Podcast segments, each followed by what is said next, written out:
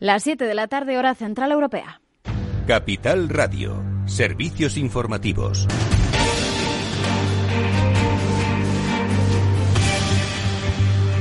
¿Qué tal? Muy buenas tardes. Estamos hoy pendientes, eh, toda la atención puesta en esas eh, elecciones eh, madrileñas. Lo último que sabemos que el CIS ha remitido al Partido Popular esos datos de encuestas que ha estado haciendo durante la campaña, algo que venía reclamando el Partido Popular. La formación que lidera Pablo Casado lo había solicitado a través de un escrito a la Junta Electoral Provincial de Madrid. Mientras también hemos sabido que a la una de la tarde había crecido la participación en dos puntos más que en 2019 hasta algo más del 28%. Ha crecido un 4% en los municipios conocidos como el Cinturón Rojo. Fuenlabrada, Getafe, Leganés, Móstoles o Arganda del Rey se está viendo, como decimos, mayor afluencia. Mientras, eh, pues también declaraciones desde los diferentes eh, partidos que se presentan en esta contienda. La vicepresidenta tercera, Yolanda Díaz, llamaba a una movilización masiva este 4M para cambiar Madrid, decía hacer eh, historia y evitar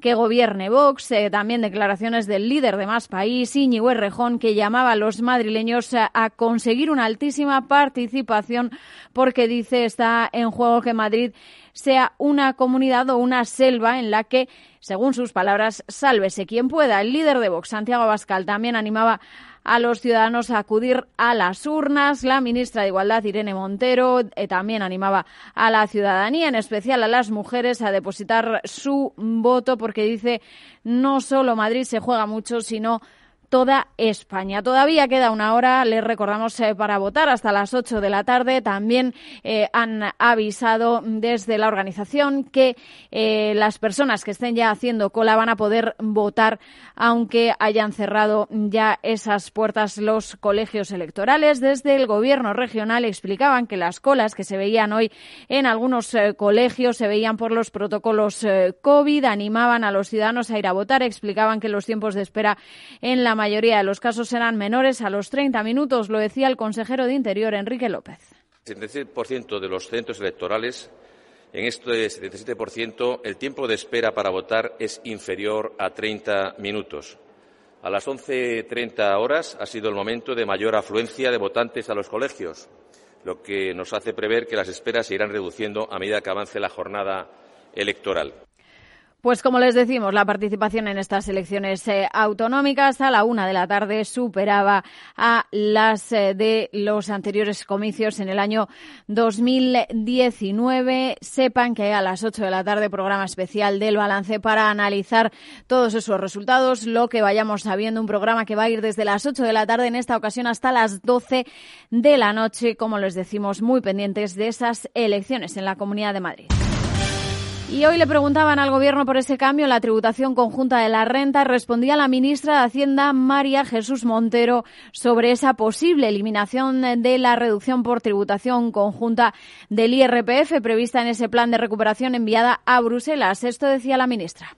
Insisto que en ningún momento hay ningún tipo de compromiso eh, sobre esta materia ni ningún tipo de reforma y creo que en el contexto global del documento está perfectamente aclarado. No hace falta remitir aclaración adicional a la Unión Europea porque el componente de fiscalidad es blanco mm, mm, sobre negro.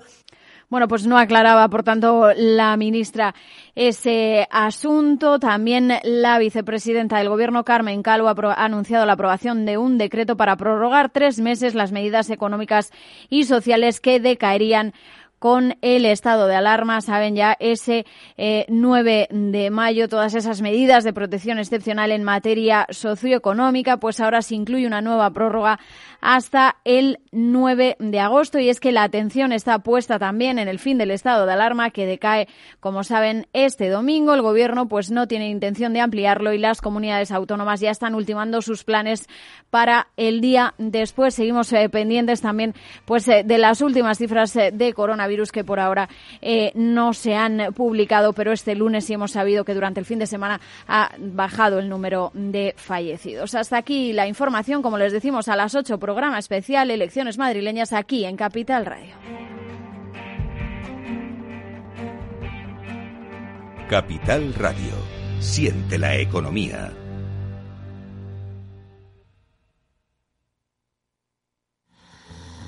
Venga a levantarse. Es la hora. No se quede de brazos cruzados. Con Carmiñac, dele a su patrimonio el impulso que merece. Libérese de los convencionalismos y trabajemos juntos para sacar el máximo partido a sus ahorros. Confíe hoy en un socio capaz de identificar las oportunidades de inversión de mañana. Hable ya con su asesor financiero y haga de las soluciones Carmiñac el centro de sus ahorros. Recuerde que su capital puede estar en riesgo. ¿Inviertes en acciones o ETFs habitualmente? Entonces esto te interesa. Invierte en acciones de bolsa española o extranjera sin comisiones, hasta 100.000 euros al mes. Entra ahora en xtb.es y abre tu cuenta 100% online en 15 minutos. Riesgo 6 de 6. Este número es indicativo del riesgo del producto, siendo uno indicativo del menor riesgo y 6 del mayor riesgo.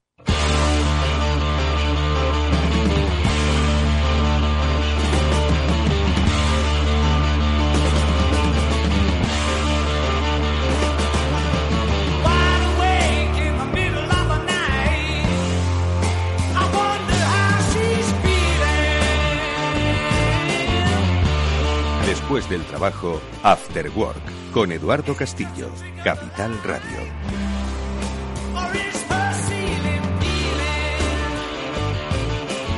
Hola amigos, ¿qué tal? Buenas tardes. Bienvenidos a este After Work de Capital Radio, un After Work extraño, ¿no? Porque es curioso eh, que estemos haciendo un programa entre semana con unas elecciones en marcha de las que no vamos a hablar, por supuesto, porque poco podemos decir. Es más, se dirá ahí con amplia información y análisis dentro de una hora, dentro de 54 minutos exactamente en ese especial del balance que realizará Federico Quevedo y al que, por cierto, hemos invitado a que venga los últimos 10 minutos de programa pues para que nos cuente quiénes van a pasar por esa mesa de análisis y un poco cómo se va a plantear ese programa especial que, por otro lado, va a estar yo creo que liquidado, no el programa, sino el resultado a eso de las diez y media. Yo recordarán nuestros oyentes cuando se quedaban hasta las tantas de la no las tantas de la madrugada ni que fuesen esto las los Oscars ni las ni los playoffs de la NBA, ¿no? Pero se quedaban hasta tarde porque el resultado tardaba. Hoy pues en dos horas yo creo que esto está visto para sentencia. Bueno, pues lo escucharemos, por supuesto, en la sintonía de Capital Radio. Y todavía, ojo, que quedan, pues eso, 53 minutos para votar. Andan diciendo las redes sociales que si estás en la cola, ¿de acuerdo? Tienes todavía capacidad de votar aunque te hayan dado las 8. Bueno, preguntadle al, al policía que está ahí o a los eh, diferentes interventores y apoderados de los partidos, ¿vale? Porque esto es, es, raro, esto de, de, salir del curro eh, corriendo, pero ojo, que podéis, que tenéis permiso, ¿eh? Que es un, derecho que, que, tienen todos los trabajadores, un permiso retribuido. Bueno, eh, vamos a empezar ya, porque vamos a analizar la economía, insisto, que luego a las 8 se analizará la política. Pero yo pregunto, hombre, obviamente ya habrán votado, si es que han ido a votar, a Félix López. Félix, ¿qué tal? Buenas tardes. Hay muy buenas tardes. ¿Has votado ya o tú ya habías votado por correo? No, no, he votado, he votado por la tarde. He estado mirando en ese programilla. Sí, muy interesante, decían, ¿verdad? Sí, pero ahora, sí. ahora, ahora, ahora he intentado meterme para ver si, hay, si había habido colas o menos colas y ahora no funciona. No funciona. No, Qué pena. A mí no, también no. Me, han, me, lo han, me lo han pasado a mediodía, el programilla esa que, mm. ese de los mapas de calor de los colegios, no decía si había mucha o poca cola, porque algún que otro conocido y desconocido se ha pasado una buena hora esperando esta mañana al sol. Pero bueno, oye, que, que es, es, una cola del voto, que tampoco, tampoco pasa nada y tiempo tenía para ello. ¿Y tú, Chimo Ortega, votaste o, o has votado hoy? He votado, he votado hoy y sin colas. Además, he llegado al colegio y chimpún, eh, directamente, o sea, sí, sin sí, ningún problema. Lo, lo, mismo me ha pasado a mí hace un ratillo que me he acercado a votar y la verdad es que iba yo en plan de, ay madre mía, las colas, no, la verdad es que ha sido llegar y, y, y, besar el santo, bueno, votar en la urna. Mira que lo pensé, que pensé, digo, y si voto por correo y así ya pues me ahorro tener que ir por ser esto de día laborable y tal, pero al final entre unas cosas y otras se me pasó. Bueno, pues... Yo también nada. lo pensé, pero ¿sabes lo que nos pasa, Eduardo Castillo? Que somos periodistas y lo vamos dejando para el último momento y se nos echa el tiempo encima. Madre mía. Es así. De todas formas, hay que reconocer que, uh, vamos a ver, la última vez que fuimos a votar fue para las generales, ¿no? De, de 2019, ¿no? Bueno, pues para esas generales, claro, yo he votado en el mismo colegio, obviamente, no he cambiado de casa, ni tengo intención de hacerlo, obviamente. Eh, Y recuerdo que, bueno, pues vamos a ver, no es que haya sido diferente, pero las medidas sanitarias, yo no sé si en vuestros colegios habéis tenido esa percepción, eran fantásticas. O sea, cómo estaba todo organizado, cómo estaba, cómo se podía votar con absoluta seguridad. No sé si habéis tenido esa percepción vosotros, Chimo. Sí, yo tenía exactamente la misma. Primero no había nadie, segundo te daban una segunda mascarilla segunda mascarilla, y, realmente sí, estaba incluso la gente que había en las mesas a una distancia razonable. La verdad es que yo también creo que las medidas se habían tomado. Las mesas en el propio colegio, si es verdad, que estaban repartidas por más sitios, es decir, no estaban como otros años que, por ejemplo... Sí, estaba la mesa A y la mesa B juntas, ¿verdad? Sí, exacto, que en otros sitios, años, por ejemplo, en el polideportivo del colegio donde yo voto están la mayoría de las mesas, no este año no, estaban más repartidos y la verdad es que a mí me ha parecido que estaba muy bien organizada la cosa, muy bien. Mm. Félix, ¿tú has tenido esa percepción? Sí, porque daba la impresión de que todo estaba pensado para que votara yo solo. Llegaba allí, no había nadie. Y tú di, a ver si esto va a ser un, una pantomima, un teatrillo que me han hecho a mí del voto. ¿eh? Sí, Yo no digo nada, pero debemos ser tres privilegiados, ¿eh? Sí, macho, porque de, verdad que lo de la ha sido, supongo, la hora, yo qué sé. No, por la mañana, por la mañana, por la mañana ha habido colas grandes, ¿eh? Mm. Y antes de las dos, donde he votado yo, me han informado de que había 20, casi 20 minutillos de cola. O sea que la hora yo creo que aquí es la clave, ¿no? De todas formas, de todas formas, y es que no quiero hablar de elecciones, que de verdad que luego va a haber muchas elecciones, pero una de las cosas que más me ha llamado la atención y que yo creo que va a marcar un poco el, los procesos electorales de futuro es que bueno aquí hay una serie de normas de, leyes eh, de leyes no pues que impiden bueno pues eh, pedir el voto en estos días o en el día de reflexión no la campaña se acaba y se acaba no entonces hoy todos los políticos hablan pues de la fiesta de la democracia, animan a votar, ¿no? Todos, ¿no? Es, hay que ir a votar, ¿no? Es un poco el mensaje común, ¿no? Pero me ha hecho gracia el papel que juegan las redes sociales, ¿no? En, en, en esta ocasión, porque la red social ha perdido un poco la, ha perdido absolutamente la, la, frontera entre el personaje público y el privado, ¿no? Y muchas veces no sabes si quien está hablando es un personaje público camuflado de uno privado o al revés, ¿no? Entonces, eh, eh, yo me, ha dado la sensación de que eh, parte de esa, de esa, de ese animar a determinados, eh, bueno, cada uno al, partido que haya votado, se ha trasladado un poco a las redes sociales, ¿no? Y ya el ciudadano, ¿no? Pues que, que muestra públicamente a quién ha votado, cosa que me parece muy bien, ¿no?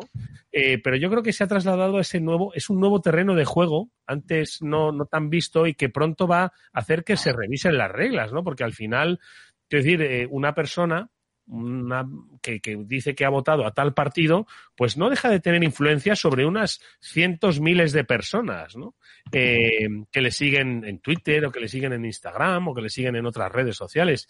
Entonces, no sé si hay alguna especie de, no sé si os ha llamado esto la atención, Félix Chimo, no sé si, si Félix tú te has leído algún libro sobre el, el, componente emocional del voto, ¿no? Sobre cómo somos capaces de cambiar o no cambiar el sentido de nuestro voto, yo qué sé, si apelan a nuestra emocionalidad en, los últimos minutos, ¿no? No sé qué, qué percepción tenéis. Chimo. No, hombre, yo creo que no es que apelen a nuestra a nuestro a nuestro parte más sensible. Yo creo que lo que lo que sucede es que ahora eh, los tiempos se acortan, las redes funcionan. Eh, yo creo que estamos de elecciones desde dos meses antes, o sea, desde un mes antes, en este caso fue rápido, pero desde un mes antes hasta, eh, hasta el día después de las elecciones, como mínimo. Y que el periodo de reflexión ya no existe porque el bombardeo te llega por otros, por otros por otros canales y yo creo que incluso lo de no publicar encuestas ya me parece un poco absurdo porque todo el mundo tiene no solo a las famosas encuestas de Andorra, sino cada vez hay más métodos para acceder a las encuestas del último día. Es decir, eh, no solo la frutería eh, como era antes y, la verdad yo creo que, el bombardeo es mayor. Quizá por otros medios sea, sea distinto, pero el bombardeo es mayor que en elecciones antiguas. Feliz. Sí, no, eso parece que es así, ¿no? Pero yo no concibo que porque la gente sepa quién he votado yo vaya a cambiar nadie un voto, ¿no? Exacto. Pero, pero, pero bueno, puedes ver gente que sí, sobre todo, sobre todo si la información fuera un shock o algo así, ¿no? No, imagínate, pues, oye, pues Iglesias diciendo que ha votado a, ¿no? Ayuso, entonces sí. No, de todas formas, de todas formas, Félix, eh, eso que dices, eh, no lo de Iglesias votando a Ayuso, o al revés, sino el, el, el, indeciso. Yo creo que el indeciso, la figura del indeciso ha desaparecido en estos tiempos de, de extremos, ¿no? No lo quiero llamar polarización, ¿no? Sino de tiempos de extremos. ¿No crees que la figura del indeciso ya no existe? Ni en los debates, ni en las redes sociales, ni en las campañas, ni en los mítines. Que, la, que vaya a nivel de mítines, madre mía, de todos los partidos políticos, ¿eh? Vaya nivel. ¿Qué os parece? El indeciso ya no existe como tal. Vamos, yo no, yo no, no, he conocido ningún indeciso para esta campaña, ¿eh? Lo tenían todo embargo, claro hacia un sentido u otro, ¿eh? Sin embargo, en las encuestas siempre nos dicen que hay indecisos. Yeah. O sea que debe haberlos. No, no los conocemos, pero alguno debe haber. ¿no? Y bueno, la verdad es que es cierto que, que probablemente, incluso, tal como está evolucionando la política, puede que incluso podría aumentar el número de indecisos reales. ¿No? Porque ahora todo es como más confuso, ¿no? Y ahora, pues, esperar un poco al final a ver qué ocurre, ¿no? O sea, ¿tú eh... crees que el indeciso va a ganar, va a ganar peso? Madre mía. No, yo creo que también depende mucho de, de, de que la gente cómo evalúe su voto estratégico, ¿no? Por claro. ejemplo, yo creo que muchos de los votantes de Ciudadanos, a los cuales siempre se les ha dicho que estas elecciones, pues lo tienen bien crudo, pues han tenido que pensárselo muy seriamente, ¿no? El y voto.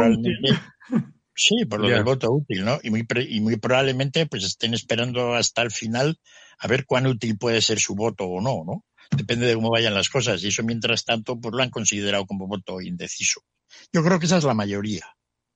Es decir, siempre que un partido esté sujeto a vaivenes, pues sus electores le pasó lo mismo al partido, me imagino yo, al Partido Popular anteriormente, ¿no? Y a muchos otros. O sea que esto yo creo que depende más de una circunstancia pues, de equilibrio político que, que, pero bueno ya veremos. Chimo. Yo yo creo que el, el voto útil en estas elecciones yo creo que tiene su valor eh, pero tampoco creo que lo decías en el último momento. O sea no creo que como decía Félix porque te hagan una encuesta a pie de urna y digas a quién has votado vaya vaya a cambiar el voto o la mayoría del voto indeciso. Siempre hay gente pato.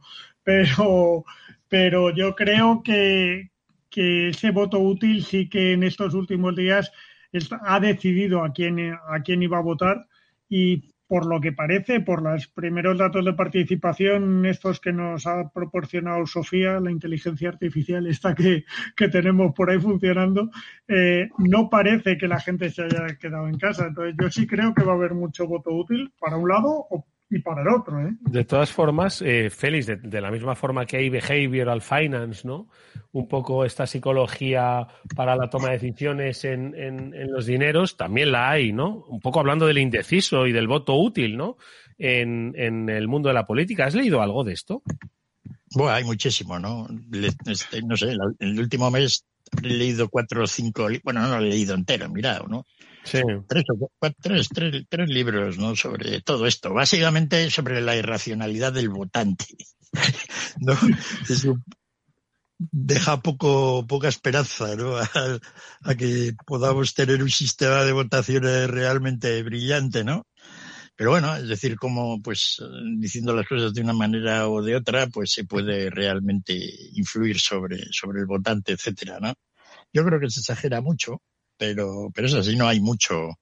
El problema de, el problema de todo lo que es behavioral, behavioral finance, economics, eh, lo hemos tratado mucho en el programa, ¿no? Los mm. premios Nobel, Staller, Kahneman, todos estos, ¿no? Es que deja demasiadas puertas abiertas, ¿no? Muchas de las cosas no son exactamente reproducibles, con lo cual, experimentos, ¿no? Es que se hizo un experimento de estos y la gente dijo esto, ¿no? Entonces, pues, luego lo quieres reproducir y no te sale exactamente igual, ¿no? Yeah. Así que todo esto, pues efectivamente, cuentan muchos experimentos, todos muy graciosos, ¿no? Además, casi siempre pues algunos parecen lógicos, pero los que realmente sorprenden son aquellos que son un poco contraintuitivos o, o directamente muy contraintuitivos. Y entonces te quedas así mirándolo y luego lo piensas y dices, pues es verdad, podría ser así, ¿no? Pero luego resulta de que la validez de todo eso también es un tanto limitado, porque el género humano es bastante complejo todavía. ¿no? Para que lo podamos, digamos, analizar bien. Mira, eh, ahora hay una fiebre de libros de estos, ¿no? No sé, en este año se habrán publicado 40 o 50. Y ninguno ha resuelto la, la, gran pregunta. Por cierto, dato de última hora sobre participación, lo leo en el confidencial, es eh, una participación récord, dice, a las 19 horas, del 69%, 11 puntos por encima de la participación registrada. 11 puntos es mucho, ¿eh? Sí, sí, sí, lo es, sí. De la registrada en 2019, tres puntos más que las anteriores, las de 2015. Es que, ojo, que no se nos vaya la memoria, ¿vale? Que es que hemos votado mucho, ¿eh? hemos, votado mucho, macho. Y si votan todos esos que están en la cola y que pueden hacerlo a partir de las 8, pues fíjate. Eso, eso he leído, no sé. sí, sí, decían, han, salido esta, hoy unas declaraciones de un consejero de la Comunidad de Madrid diciendo que todos los que estuvieran en la o sea, como que a las 8 en punto el policía de turno se ponía al final de la cola, ya no se admitía más gente, pero todos los que estuvieran en la cola podían entrar a votar por eso, por, porque ha habido más colas eh, motivadas, según ellos, por, el, por los protocolos del COVID. Aunque aquí hay tres ejemplos de que eh, han sido motivadas por las horas, más que por el protocolo, pero, pero es verdad que, que permitían a votar a toda la gente que estuviera en la cola. También recuerdo que de 8 o 9 eh, se recomendaba que fueran a votar a aquellos que están con COVID o que eran sospechosos de estarlo. Pero de 8 a 9. Sí, sí, al final, eh, perdón, de 8 a 9, de 7 a 8. 8. Por eso sí, claro, ahora mismo. Yo, yo lo siento mucho, yo lo siento mucho por los de las mesas, ¿sabes? Pero todos hemos dicho, vamos a votar ya, no tengamos que votar a las 7, ¿sabes? No, que no creo que haya mucha gente que vaya a votar en el último momento, en el último momento sabiendo eso. Hmm. Sí, eso, lo hemos pensado todos, sí. Sí, verdad, ¿no? Bueno, no sé. En fin, que, que sí, es, es, alta la participación. Es alta la participación. O sea, también el día que hace. Hace un buen día en Madrid, la verdad. Eh, obviamente no ha habido colegios porque se tenían que usar para, para las votaciones y bueno, y se ha insistido mucho ¿no? con, con el, derecho de voto. Y yo qué sé, si es que de, qué dependerá la participación. Si es que esto no hay quien lo entienda, macho. Bueno, luego a las 8, no tengamos prisa. Dentro de, de, de, 38, de 38 minutos lo, lo, vamos a conocer. En fin, dejamos ya esto de las elecciones. Es que dan ganas, ¿eh? Dan ganas de hablar, pero poco podemos decir porque hasta las 8, insisto, que no se van a conocer. Entiendo que esas primeras israelitas y que mm, serán las que, bueno, nos filtrarán a menos 5, a menos 10 estarán ahí, pero que tendremos que aguantar, tendremos que aguantar para no decirlo antes de las 8. Bueno, vamos a hablar, si os parece, de mm, de economía porque eh, hoy Félix me ha, me ha llamado la atención un, un, un, tema y es que al parecer la Reserva Federal, después de haber escuchado a, Joe Biden anunciar ese plan súper estimulante, eh, pues dice que, ojo, que a ver si se va a sobrecalentar la economía y vamos a tener que, que, subir los tipos de interés. Bueno, dejo esto un poco así sobre la mesa porque vamos a hacer una brevísima pausa, ¿vale? Ya, pero ya os he soltado el anzuelo y luego le vamos a, dar eh, eh, cabida a Javi López Bernardo, que hace poco que se han juntado eh, los, los de Berkshire, Berkshire Hathaway, los de Warren Buffett,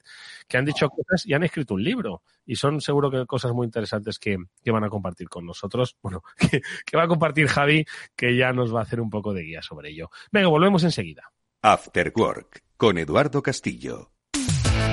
Atención oyentes, noticia de alcance para inversores. XTB elimina las comisiones. Ahora con XTB puedes comprar y vender acciones y ETFs con cero comisiones. Has oído bien, cero comisiones hasta 100.000 euros al mes. Entra en xtb.es y abre tu cuenta en menos de 15 minutos. El proceso es 100% online y podrás comprar o vender cualquier acción por cero comisiones. xtb.es. Riesgo 6 de 6. Este número es indicativo del riesgo del producto siendo uno indicativo del menor riesgo y 6 del mayor riesgo. El martes 4 de mayo, especial elecciones en El Balance, con Federico Quevedo y Lucía Martín. Conexiones en directo con las sedes de los partidos, entrevistas y la última hora del recuento electoral. Y por supuesto, todo el análisis de los resultados de la mano de nuestros contertulios en un programa especial de 8 de la tarde a 12 de la noche. El Balance, elecciones 4 de mayo. Eduardo Castillo en Capital Radio, After Work.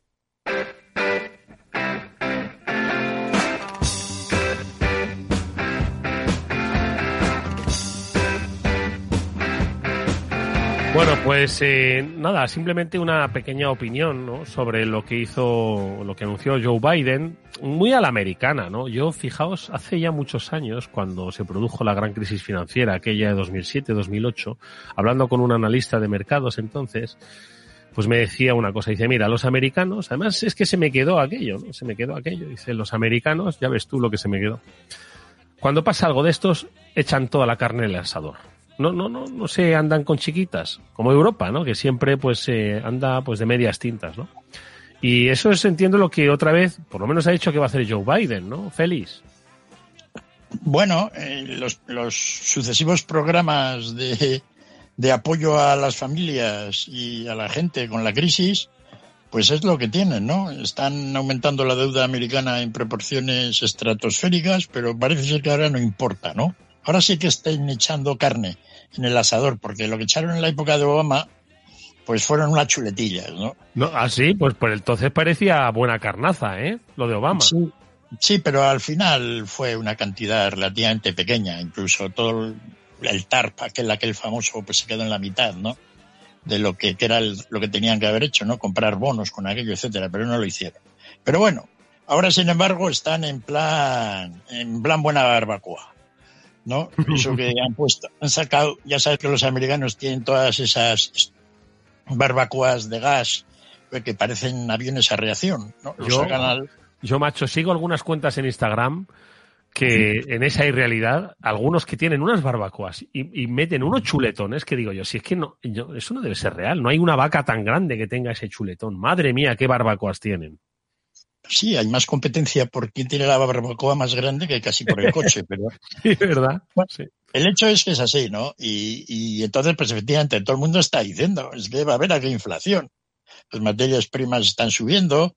Es un poco el, la discusión que ya viene arrastrándose desde hace tiempo, ¿no? Toda esta deuda, todo esto, esto va a terminar generando inflación, ¿no? Y bueno, lo dice ahora mucha gente, ¿no? Yo digo que inflación de momento, lo único que hay es de, es de vacunas, en el sentido de que ya nos ha dicho hoy el jefe de Pfizer que esperan producir vacunas hasta todos los años, ya, como si fuera esto de la gripe, mm. ¿no? La tercera parte de los ingresos de Pfizer este año son de vacunas. Pfizer es una impresión, ¿no? O sea, esto es algo. Pero por la otra parte, el tema de, de, la inflación lo hemos comentado varias veces, ¿no? Puede haber una ligera inflación ahora determinada por la subida de materias primas y de productos importados, ¿no? Que, la economía americana ahora no, no, no, no hay suficientes contenedores en China para, para meter las cosas y llevarlas a, a California o a Europa, ¿no? Porque los barcos no han vuelto con suficiente velocidad y por la gran demanda. Con lo cual, pues todos los precios pues, van a subir. El problema es que una cosa es que haya una subida de precios, ¿no? que puede ser algo pasajero, incluso que sea del 3% o 4%, y otra cosa es que haya inflación, que es algo regular, sostenido en el tiempo, este año 4, el año 4, y eso yo no lo veo. Porque para que eso haga falta, hace falta que los salarios suban. Hmm. Y yo no veo que ahora que porque suban los precios un 3%, a nosotros en el mundo nos vayan a subir el salario nada. Hmm. ¿no? Con lo cual, no, mientras yo no vea que en el mundo hay, digamos... Que sí, que esto va a ser una barbacoa brutal, pero al día siguiente otra vez a comer brócoli. Eh, más o menos, ¿no? Dal... Hombre, brócoli, los que comen brócoli. En América, pues siempre, siempre tienen, ¿no? Está muy rico el brócoli, ¿eh? Ojo, que lo he, puesto en comparativa, pero hay veces que mm. mejor un poco de brócoli que un poquito de carne sanguinolenta. Bueno, pues no lo sé, no lo sé, pero bueno, la cuestión es que mm, a ti te ha llamado la atención el plan de Biden. Chimo, eh, y a ti.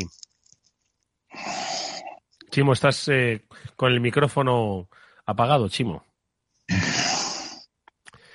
Bueno, pues nada, no pasa nada, Chimo. En cuanto te recuperemos, eh, escucharemos un poco tu opinión. ¿Qué le parece a Javier López Bernardo lo que ha hecho o lo que ha anunciado Joe Biden? Javier, ¿qué tal? Muy buenas tardes, bienvenido. Buenas tardes, Eduardo. ¿Qué tal todo? Pues aquí estábamos esperando, en realidad, como quien dice, haciendo tiempo, hablando de economía hasta que llegue las 8, que es cuando, pues, hoy, hay que reconocerlo, pues está el interés informativo ahí. Pero bueno, no dejemos de contar cosas que también son interesantes, que las elecciones pasan y al final el dinero es el que se mantiene. ¿Qué te parece lo de Joe Biden? Eh, te eh, es que acabo de entrar, Eduardo, no, no se está escuchando. Ah, bueno, no, al plan, al plan anunciado un poco, ¿no? Al plan de, de estímulo, ¿no? En el que pues va a gastar una cantidad ingente de dinero en algo que por otro lado, pues mm, todos los presidentes han querido hacer, que era reformar esas carreteras, reformar esa red eh, ferroviaria, reformar, en fin, un poco, pues apostar por una economía medioambiental, generación de 19 millones de empleos de aquí a la próxima década, un poco ese plan de estímulos. ¿Lo has más o menos echado un par de, de titulares o no? Sí, lo, lo, he mirado un poco y la verdad es, la verdad es que es muy ambicioso. Eh, queda, queda por ver, bueno, hasta qué punto, pues, eh, qué partes del plan se van a acabar implementando o no. Efectivamente es un plan bastante más ambicioso, por ejemplo, que el famoso plan de infraestructuras de Trump, que si recuerdas era un programa de, de, un trillón de los dólares americanos, ¿no? Eh, y bueno, claro, eran de los programas pre-COVID, que ahora ya un trillón se nos queda como poco, ¿no? de todas formas, Javi, ese programa, porque Trump, ¿quién es Donald Trump? Es decir, ¿quién es Donald Trump? Ya no, no, no, no, no, existe, ¿no? Claro, será era un, trillón, pero ¿qué ha pasado? ¿Se va a ejecutar ese trillón o eso se queda ya en los libros de historia? No, ese plan nunca fue, nunca salió adelante, ¿no? Porque no, no lo tenían ni pergeñado. Esto sí que se nota que le han dedicado, pues, han puesto más el lápiz y han dedicado pues un poco más de pensamiento a cada una de las partidas y en este sentido están mucho más avanzados, ¿no? Pero sí que es verdad que en la, pues en la economía americana pues estas cosas, eh, infraestructuras pues requieren mucho trabajo, ¿no? Eh, en, en, Estados Unidos, a diferencia de Europa, poner las cifras es fácil. Fíjate que en Europa, pues ese, ese famoso plan de 700.000 millones todavía no ha llegado. ¿eh? Seguimos esperándolo, mientras que en Estados Unidos, como quien dice, ya se lo han pulido. Eh, pero, pero, pero, otra, pero cuando ya va de temas de infraestructuras, eso, Estados Unidos ya es, es algo más lento, ¿no? no son tan eficientes en este sentido como los chinos, podríamos mm. decir. O sea que está, mm. está un poco por ver a ver, a ver, a ver qué ocurre. Luego tienen problemas, pues aparte de la infraestructura, todo el tema de la sanidad en Estados Unidos es un, es un caos. Eh, creo que lo hemos comentado aquí varias veces. Y es un tema que, que conozco, bueno, no lo, nadie lo conoce muy bien y yo menos, porque estar en Europa y decir bien que conoces la salud americana sería pues, pues, sería pues automentirte. Es, es un sistema tan absolutamente complejo, pero yo sí que le dedico algunas horas y, y, tienen un problema que no se resuelve pues poniendo más no se resuelve poniendo más dinero así a tocateja, se resuelve pues teniendo a un tío que lo organice bien y efectivamente al final de esto con recursos, ¿no? Pues si el, si el Estado federal pues pudiese tener pues unas funciones administrativas mucho más potentes para organizar todo esto, pues al final se acabarían ahorrando dinero, ¿no? Aunque, aunque inicialmente fuese una inversión, pero son temas eh, que a mí si me preguntas mi opinión tengo, pocas expectativas de que esta administración, de que esta administración cualquiera, ¿eh? no es porque sea ni demócrata ni Biden, estoy hablando en general, ¿no? de un tema endémico a los Estados Unidos, pues puedan solucionar de una manera pues entre dos y cuatro años. Mm. Bueno, pues eh, nada, si es que estas cosas primero son los titulares y luego pues iremos viendo el, efecto real, ¿verdad, Chimo? Pues sí, yo creo que, son titulares lo que tenemos ahora. Es verdad que 2,3 billones de dólares eh, parece incluso despilfarro eh, para y, y además teniendo en cuenta que hay bastante financiación federal también, con lo cual, pues mm, parece que sería, si realmente sale adelante, muy superior al de otros proyectos previos, a otros proyectos de impulso de la economía previos que también se han tomado en Estados Unidos. Pero lo que tú dices, habrá que esperar a ver en, en qué se concreta. Si aquí hemos tenido nueve o diez presentaciones del plan de resiliencia, pues no sé les quedará Biden, pero hará unos cuantos antes de aprobar el plan definitivo, sin duda. Bueno, pues eh, insisto, que habrá que ver que solo la historia juzgará si ese plan, eh, como el trillón de Trump, eh, se quedará en, bueno, pues en, en la hemeroteca o, o, es algo que redundará, bueno, pues en la economía de Estados Unidos y, en definitiva, en la economía mundial, que para eso, que para eso nos interesa, si no, obviamente no estaríamos hablando de ello. Más cosas que han pasado esta semana y que eh, Javi siempre pone eh, atención es el, el encuentro de Berkshire, a ver si lo digo bien, Berkshire Hathaway, ¿no? Que es este, esta gran máquina, ¿no? De Warren Buffett, que es, uh, bueno, pues uno de los, de los, digamos, gurúes de medio mundo en el, en el terreno de las finanzas. Entiendo que el otro medio mundo pues no, no está de acuerdo con sus ideas y, y, que ha sido muy, muy interesante, ¿no, Javi? Por lo que veo, este encuentro de, no sé si ha sido junta de Berkshire o qué es lo que ha sido exactamente, pero bueno, han dado un poquito algunas pinceladas de lo que opinan sobre las cosas que están pasando y las que están por pasar, ¿no? Sí, bueno, el, sábado se, se, celebró la Junta Anual de Accionistas y, y en cualquier otra empresa, pues eh, la Junta Anual es básicamente un protocolo. Eh, no debería serlo, porque es una manera pues que los accionistas pues puedan airear un poco las quejas que tienen contra el equipo directivo, la empresa, etcétera. En el caso de Versailles es un ritual, eh, es, eh, es, un, es un evento que lleva celebrándose muchísimos años. Al principio, pues en la década de los 90 no tenía tanto pedigrí, la gente iba ahí a verle y todo eso, pero en los, en los, últimos años se ha convertido pues en el gran, en el gran fenómeno mundial. Los inversores, de hecho, pues que se consideran seguidores de Buffett van de hecho a Omaha todos los años, eh, pues ya más que para ver a Buffett y disfrutar de pues de lo que digan Buffett y Manger, ¿no? Pues del ambiente y de encontrarse con otros inversores, ¿no? Evidentemente, hombre, pues, eh, pues Buffett y Manger ya tienen sus años, ¿no? Están los dos por encima de los de los 90, bueno, Buffett va a hacer 90, 90 años, ha hecho 90 años, perdona, porque es de 1930 ya. Pero, pero bueno, y no es lo mismo que otros años, ¿no? Ya se les empieza a ver un poco más lentos en las cosas. Pero bueno, siempre dejan titulares. Es, este año, pues, había muchas preguntas, efectivamente, pues el tema, pues, de las, el tema de, de la inversión responsable, inversión verde, que, que, sabes que es una tendencia que está cogiendo bastante, bastante pedigrí, pues, entre el mundo financiero. Y luego también, pues, eh, bueno, hablaban mucho de, de que cómo veían por lo que tú y yo, de lo que tú y yo, Félix, hablamos siempre en este programa, ¿no? De la burbuja, de las burbujas que hay en todos los activos financieros en todo el mundo. Mm. Ese famoso indicador Eduardo Castillo. Sí. ¿no? Y ellos, y ellos, pues básicamente, pues eh, dijeron eso. Buffett siempre es una persona bastante comedida, ¿no? Manger, que ha sido siempre considerado un poco más, que dice más las verdades y que siempre se las da, pues más como de filósofo y pensador y, pues, eh, pues sí, sí, sí, fue un poco más crítico, ¿no? Diciendo que básicamente lo que estamos viviendo, pues que no tiene, pues que no tiene precedentes. Y, y luego, bueno, pues eh, comentando un poco, pues la evolución de la empresa eh, y, cosas, y cosas un poco más generales. Me nombraron ya un sucesor, eh, eso no lo hicieron el sábado, pero lo hicieron el lunes, pues confirmaron que la persona que ha llevado toda la parte de, de toda la parte industrial de Versailles, que es, que es que es un señor que es canadiense, curiosamente, que se, se, incorporó a la compañía hace unos 20 años y que sobre todo está dedicado a la parte de energía de Versailles. Versailles es de las mayores empresas energéticas de Estados Unidos. La, eh, la, filial que tienen de energía, Versailles Hathaway Energy, es, es, es, una, es un absoluto monstruo. Y, y, la ventaja que tiene respecto al, al, al resto de los negocios eléctricos, ya no solo de Estados Unidos, sino el resto del mundo, es que como Versailles, eh, Hathaway Energy está dentro de Versailles Hathaway, pues eh, no, está obligada a pagar dividendos, no tiene que responder ante ningún accionista, por así decirlo. Eh, entonces, pues eso le da una ventaja respecto al resto de las, eh, de las, de las empresas de, de, energía que es absolutamente brutal, ¿no? Ya sabes que los negocios de energía son negocios muy intensivos en capital y necesitan estar reinvirtiendo todo el rato.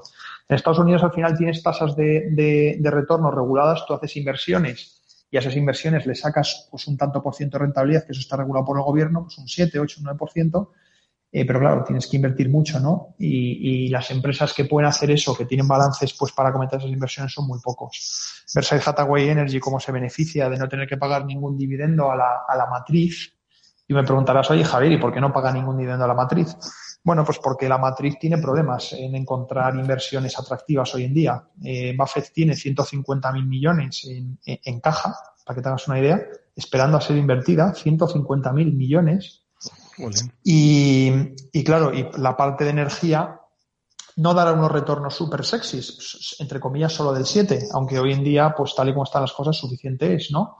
Pero claro, necesitas mucho dinero y eso pues para la matriz es una especie de alivio, ¿no? Es decir, bueno, si puedo seguir metiendo algo de dinero aquí, que me dé algo y dejar de acumular toda esta pila de caja que, que tengo, pues y han, ido funcionando así. La verdad es que el conglomerado es, es bastante idiosincrático, ¿no? Porque, porque, porque tiene una estructura pues que ninguna otra persona ha logrado, ha, logrado pues, alcanzar en la historia. Mm. Feliz, ¿qué te parece? La verdad es que mm, eh, no, cabe duda de que es una figura eh, que muy representativa eh, y además que bueno que la gente pues tiene en alta estima de conocimiento financiero. ¿A ti qué te parece? ¿A ti te gusta? Sí, pero la, la clave la clave para mí de, de Buffett es un poco lo que ha contado al final Javier. Es una organización que al contrario de todos los fondos de inversión, jamás el dinero sale de allí. ¿No? Y tú montas un fondo de inversión en España o en Estados Unidos, pues tú gestionas. Pero si las cosas van un poco mal, la gente va y te pide la pasta. Se la lleva. ¿no? Y entonces tienes que vender lo que tienes y eso genera unos problemas para todos los sectores de fondos terroríficos. Eso ya yo creo que Buffett lo intuyó de jovencito y dijo, esto a mí no me va a pasar. Y entonces todo ese dinero que tiene Versailles Hathaway, los 150 millones de dólares que dice Javier, es todo el dinero que han ganado, pero como no han repartido un dividendo en la vida, no reparte dividendo en la empresa. No, no, es que ni tal siquiera pueda salir el dinero de allí porque alguien pida lo que tienen, es que no da un dividendo. Entonces, bueno, eh, es una empresa absolutamente rocosa desde ese punto de vista. Fíjate que es una empresa curiosa porque en todos los modelos financieros se dice que el valor de un activo es el descuento a futuro de los cash flows que vas a recibir. Pero hasta este año, bueno, ningún inversor en Versailles ha recibido ningún cash flow porque no recibían dividendos. Mm. Entonces yo creo que esa es un poco la clave de Versailles y un poco el sueño dorado de todos los gestores de fondos. ¿Cómo puede organizar una cosa así? Porque vive uno mucho más tranquilo está uno sujeto. Fíjate la cantidad de fondos de inversión que en esta última crisis del coronavirus, según las acciones de la bolsa caían, los fondos caían en valoración, todos iban a pedir el dinero, ¿no? Y para pedir el dinero hay que vender las acciones que tienes, con lo cual bajan más aún. A Warren Buffett eso, nada, ni en el más mínimo problema. Mm. No, entonces yo creo que ese, el, el esquema que él ha montado es vital. Y luego, claro, pues que las inversiones que ha hecho pues han sido buenas, ¿no? En general. La, la, gran clave de, Buffett, Eduardo, esto la gente no lo comenta. La gente dice como que lee un poco de Buffett eh, y ahora vamos a recomendar una lectura que acaba de salir que es absolutamente enciclopédica, porque no se puede definir de otra manera y que a, todos los seguidores de inversiones de Buffett les va a encantar porque acaba de ser publicada. La clave de Buffett no ha sido. La gente piensa que Buffett tiene como un instinto inversor espectacular, ¿no? Buffett ha sido buen inversor en acciones. Sí, que tiene olfato, ¿no? Y tal. ¿no? Sí, bueno, hay que tener olfato, joder. Lo hay que tener para el periodismo, lo hay que tener para la medicina, para todo en la vida, joder. Sí, pero, pero lo que te quiero decir es que eso obviamente pues, es, como, es como el valor de la mili que decían que se presuponía. Eso pues se presupone y hay muchos gestores pues, que probablemente hayan tenido mucho mejor olfato que Buffett, pero la clave de Buffett, del éxito de Buffett no ha sido ese. Buffett ha creado, eh, ha creado una cosa que es básicamente, oye, ¿cómo puedo ganar dinero sin riesgo? Y dirás, eso no puede ser, ¿no? eso es imposible. Eh, bueno, pues Buffett ha, creado un modelo de negocio en el que seleccionando acciones que cualquiera las podría seleccionar, pero mantenidas pues con una, con una mentalidad de estar a largo plazo y sobre todo es que el, dinero en gran parte de Versailles no es, no es el dinero de Versailles, porque es el dinero de la propia aseguradora, que se lo pagan por adelantado en forma de pólizas, cómo esa forma de, de utilizar el dinero del otro, pero con muy bajo riesgo, pues ha obtenido retornos espectaculares. Lo que decía Félix de los gestores y los fondos tenía mucha razón, ¿no? La industria financiera en general, y esto es una crítica a toda la industria, no solo aquí en España, ¿no? sino en todo el mundo, es muy, es muy pésima pensando en estructuras. De hecho, no le han dedicado ningún, no le han dedicado ningún, no le han dedicado ningún esfuerzo en general. Y tú dirás, bueno, esto de, de pensar estructuras, ¿qué significa? Bueno, pues que uno podría pensar que el éxito a la hora de hacer inversiones, ¿no? Es realmente lo que tú decías, tener olfato y escoger una buena empresa, ¿no?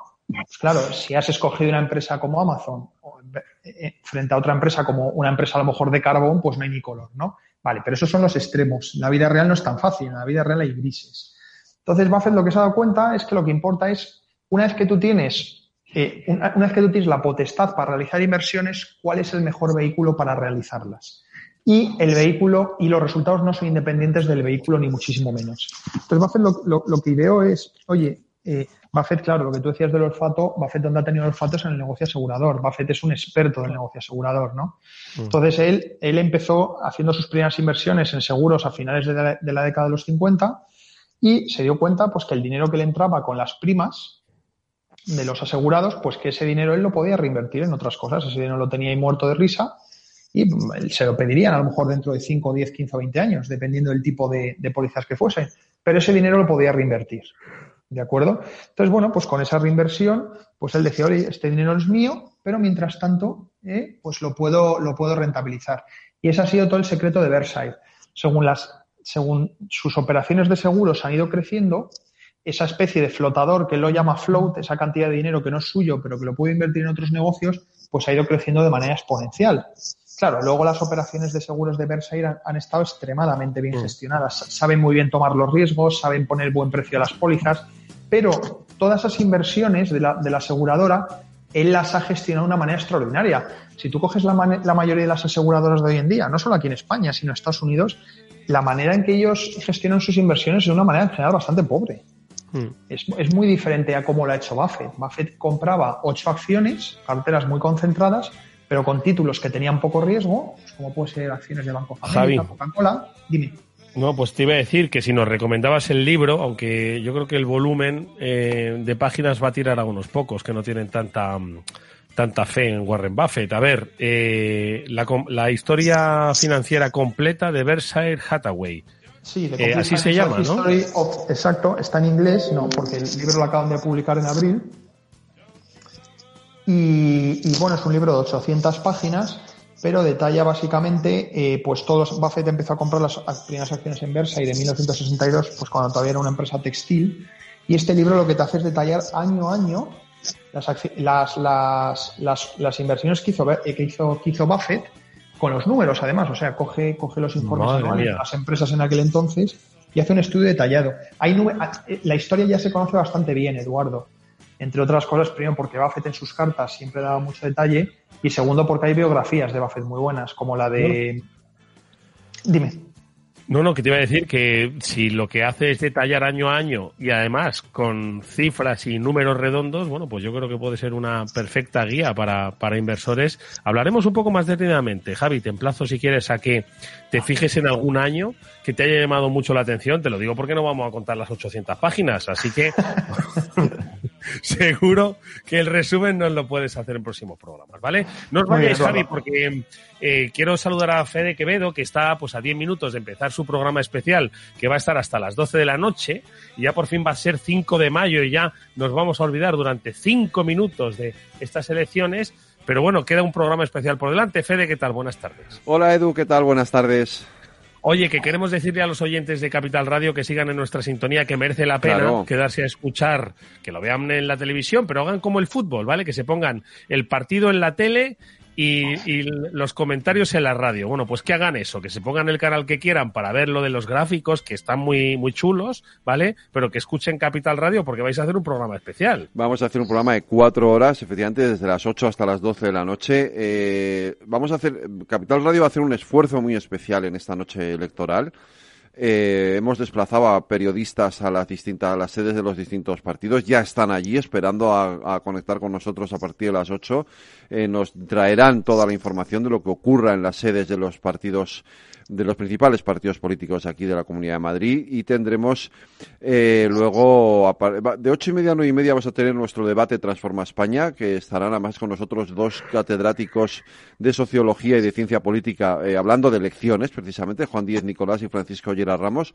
Eh, y luego a partir de las nueve y media una tertulia permanente constante irán pasando por aquí los distintos colaboradores de este programa hasta las doce de la noche para ir comentando eh, todo lo que pase en esta noche electoral, que, mm, en fin, eh, con los datos que yo ya tengo en la mano, eh, va a ser de lo más interesante.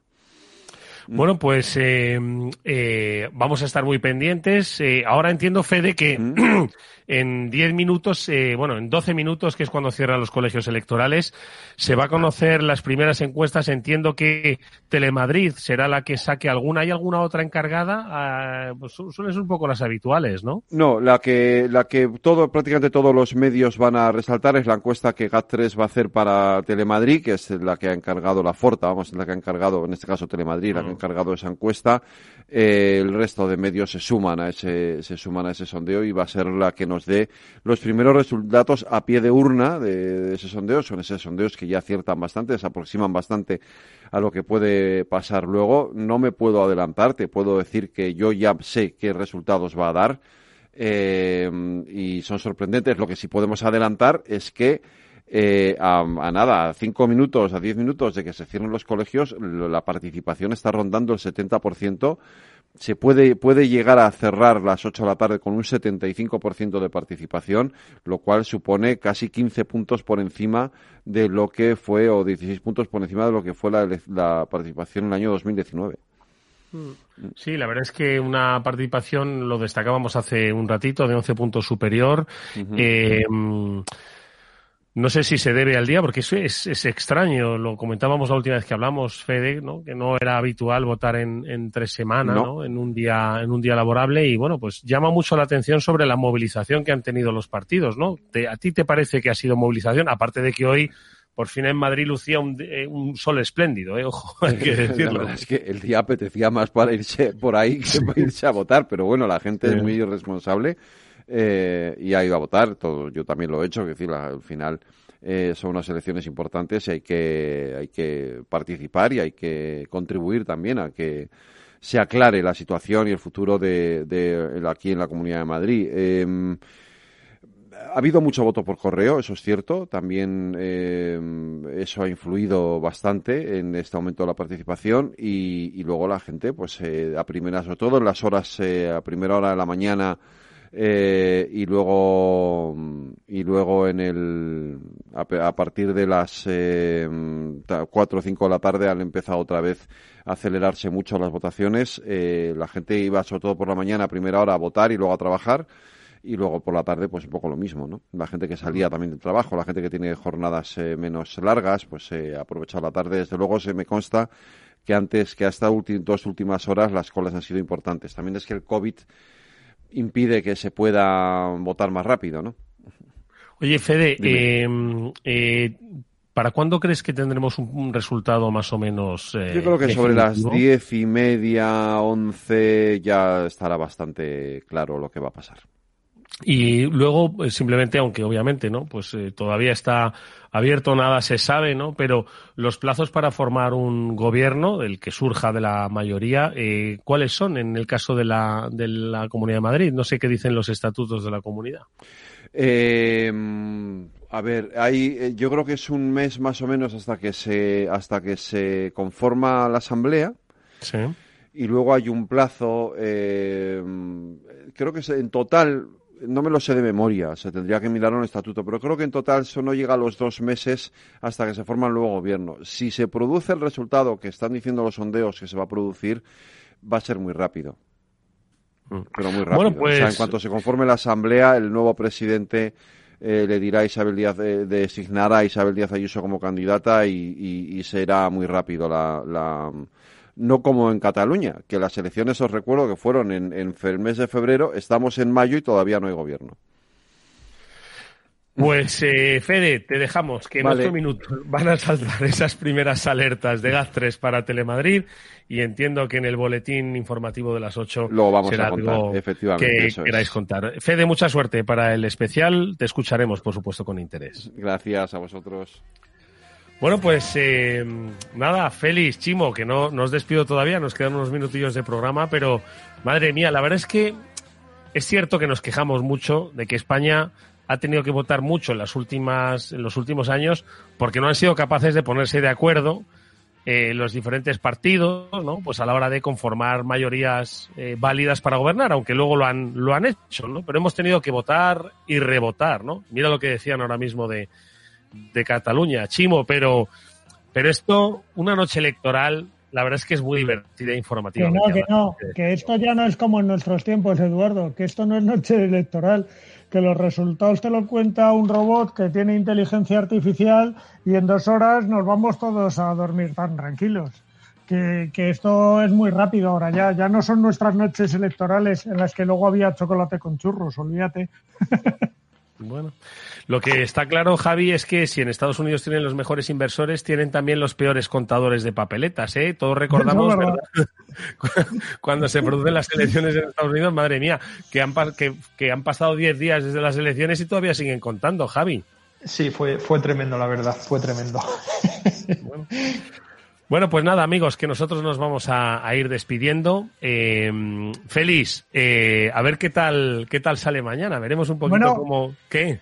Y dentro de menos de dos años, otra vez en las urnas, ¿eh? Porque esto dura dos años, es Ah, bueno, efectivamente, efectivamente, porque este adelanto electoral no implica que hay un inicio de legislatura, sino que se termina la legislatura y que en dos años, efectivamente.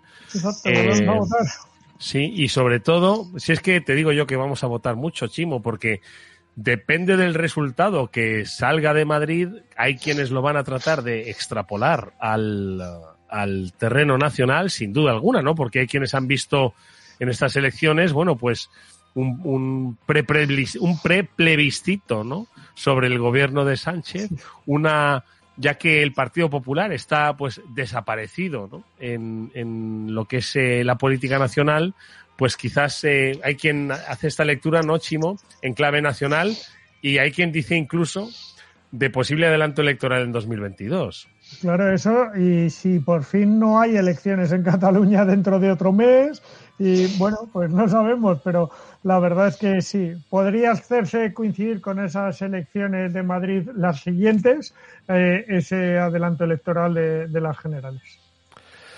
Bueno, pues nada, lo dicho amigos, que nosotros nos eh, vamos a ir despidiendo, os vamos a dejar eh, los próximos minutos con el especial sobre las elecciones del, del 4 de mayo y, y, nada, y no perdáis ojo de todo lo que vayan a decir los analistas que ya ha comentado nuestro compañero Federico Quevedo eh, van, a, van a pasar por esos micrófonos eh, en, ese programa especial que comienza ahora a las 8, terminará a las 12 y que, ojo, pues contará con periodistas de Capital Radio desplazados a las diferentes sedes de los partidos, bueno, pues para ir dando las, las últimas horas. Ya sabéis que esto funciona muy rápido. Primero tendremos esas eh, israelitas a pie de urna eh, de GAT3 para Telemadrid, que serán prácticamente las que van a marcar un poco, eh, bueno, pues las oscilaciones que bueno, no tienen por qué ser muy elevadas, pero bueno, ya sabéis que las encuestas no son eh, definitivamente es decir, del todo fiables. Ya ha habido ejemplos de que se han desviado bastante y que, por otro lado, luego, bueno, pues iremos teniendo las declaraciones en las sedes de los diferentes partidos y, por supuesto, las reacciones y las, y las lecturas. Félix, que no te, que te había interrumpido, que nada, que nos vamos, vamos a ver la noche electoral, ¿vale? que por lo menos no vamos a tener que trasnochar demasiado, según ha dicho Federico Quevedo. Uy. Feliz no está. Nada, pues se nos ha ido. Pues nada, amigos. Está como loco viendo a ver si ven las encuestas. pues Javi López Bernardo y, Fel, y, Chivo Ortega, gracias amigos por, por haber estado con nosotros en este After Work. Que disfrutéis de la noche electoral y nada, que ya nos vemos la semana que viene ya con los resultados sobre la mesa. Los comentaremos, si os parece, en clave económica. ¿Habrá gobernantes en Madrid o en, Barcelona, o en Cataluña? Ah. ah, amigo, ya lo veremos. Gracias, Chimo. Un abrazo. Un abrazo. Amigos, que nosotros nos despedimos hasta mañana, que insisto, volveremos en el Afterword de Capital Radio a las 19 horas.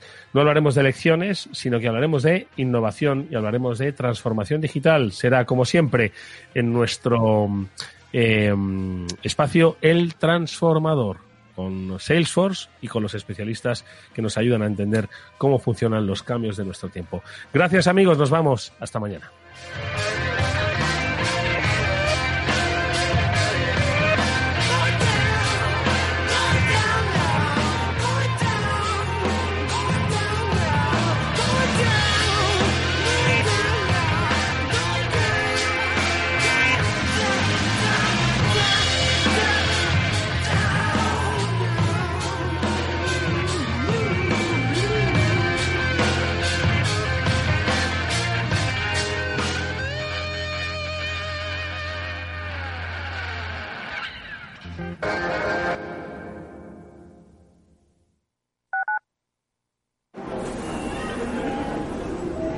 Madrid te lleva de forma segura al trabajo, al gimnasio, al retiro. Un medio de transporte accesible y rápido que te acerca a los lugares y a las personas que más quieres.